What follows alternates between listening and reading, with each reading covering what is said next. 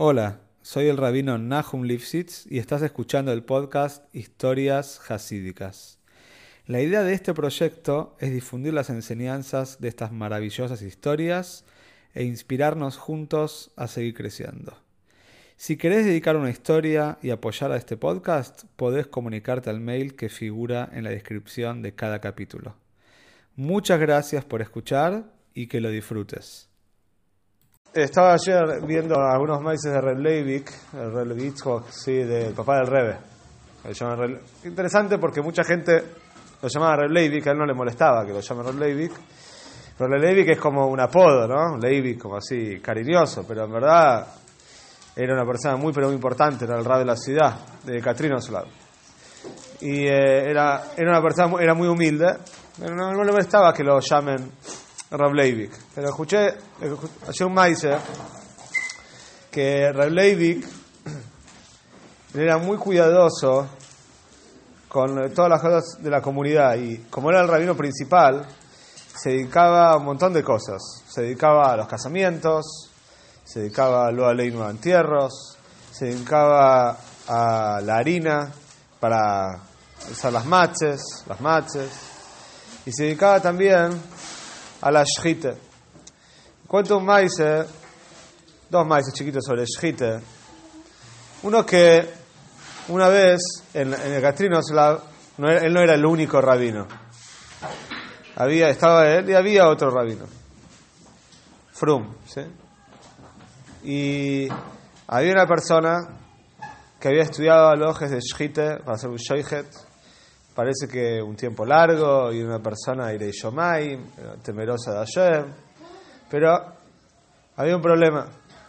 Parece que este hombre que había estudiado las alojes de Shite, por un tema político que del gobierno no lo dejaron o lo obligaron, tuvo que afeitarse. Tuvo que afeitarse la barba, obviamente que él no quería. Por un motivo, parece, no sé si en el trabajo, exacto cómo fue, pero lo obligaron a afeitarse y como él tenía miedo de no afeitarse, no, no todos hacían Nefesh por la barba, entonces se afeitó. Pero sabía las alojes de Shechite bien, estudió bien. Ahora, cuando uno estudia después de estudiar todas las alojes, tiene que ir a un rob que te dé smije, que te diga, que te firme una teuda, un documento que vos sos un sheikhet. Y Rab podía firmar, ¿sí? el, mismo Rab Leivik era un sheikhet, sabía eso, entonces fue a lo de Rab y le dijo para que le firme, para que le firme el que tome la prueba y le firme la teuda de que es un shoijet. Rab le dijo, pero vos no tenés barba. Dice, no puedo darte smije. Dice, pero no, pero me afeité por esto, por, el gobierno, esto, yo no quería afeitar. Le dijo, mira, yo te entiendo perfectamente, pero no puedo. yo no doy, no, no doy smije de shite a alguien que no tiene barba. Es un maíz. Otro maíz un poquito más largo, interesante, es que había otro, había un shoyjet en la ciudad que parece que era un shoyjet con mucha experiencia. hace más de 20 años que era shoyjet. Pero este shoyjet era una persona ya un poco grande y también era un poco, parece, valgaibe, medio creído. ¿Y qué pasó? Parece que había hecho shite con un eh, sokin con, una, con, una, con un cuchillo pogum que estaba mellado. Mellado quiere decir que el cuchillo tiene que estar totalmente filoso. Uno pasa la uña y con la uña se puede sentir si no hay ningún como si fuera posito en el filo del cuchillo. Si está, se llama? Perfecto, todo lisito, lisito, lisito el cuchillo, esto está kosher para hacer shite. Si uno siente con la uña penitas algo raro, que siente que se traba la uña, un poquito apenas, ya eso quiere decir que hay que arreglarlo, hay que afilarlo más. Entonces este shoyhet había hecho shite con un cuchillo que estaba pogu, que estaba mellado, tenía algo. Y Releivik lo sabía, se enteró. Y ah, parece que avisó a la comunidad o algo. Imagino que no se podía comer esa shite. Ahora este Shoihet se enojó, se enojó mucho porque él decía que no, pero Relevik sabía que sí. No sé cómo sabía o si revisó el cuchillo seguramente, imagino. la cosa es que, ¿qué hizo este Shoihet? Este Shoihet era amigo del otro Rob, el que no era Relevik, el otro Rob de la ciudad. Y fue a hablar con el otro Rob, le dijo, no, apoyame.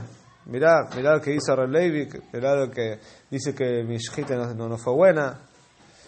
Entonces el otro Rob, que parece que tenía buen kesher, tenía buena relación con este Shoiher, ¿qué hizo? Algo totalmente prohibido.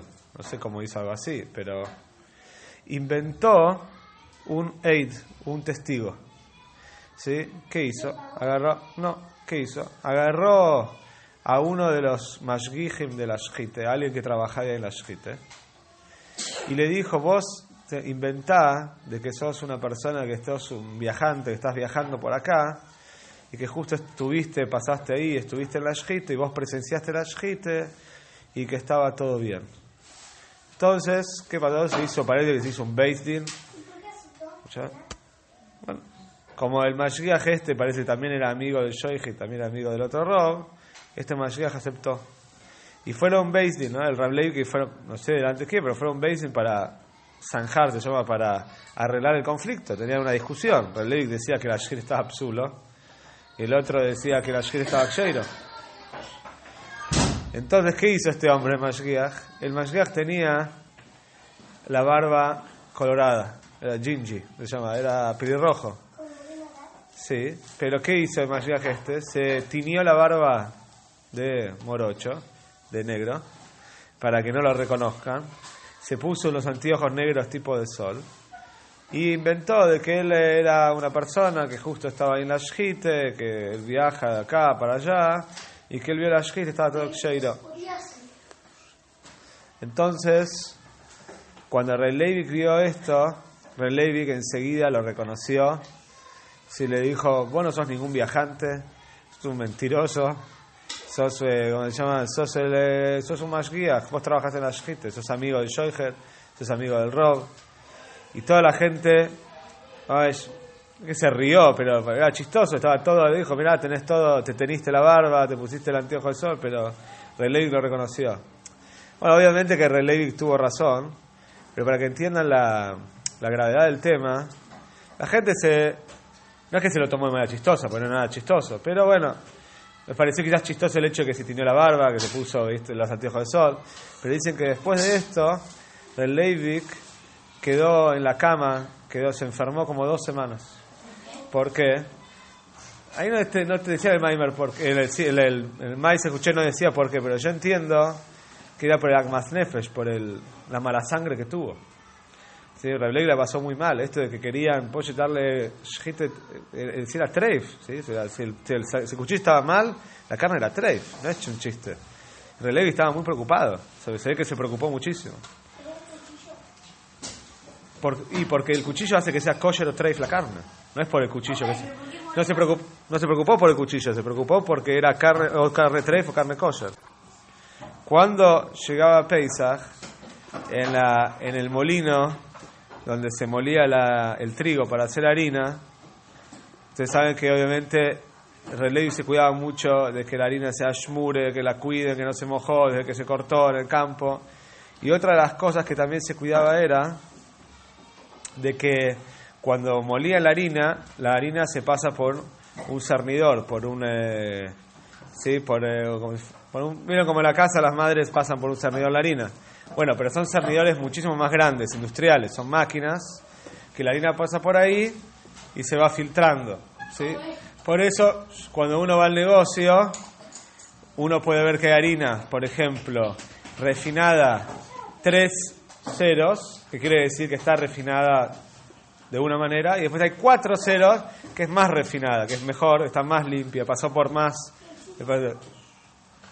Ahora, ¿Qué pasaba? Antes de Pesach, Reb pedía que todo el pedazo de tela o la red, no sé exacto cómo era, no la red, un pedazo de tela, todo el cernidor industrial este que se usaba para cernir la harina de Pesach, se cambie, se cambie todo. ¿Por qué? Porque si en este cernidor tocó Hometz en algún momento, durante el año sabía algo, te pidió que se cambie. Bueno, y todos los años lo cambiaban.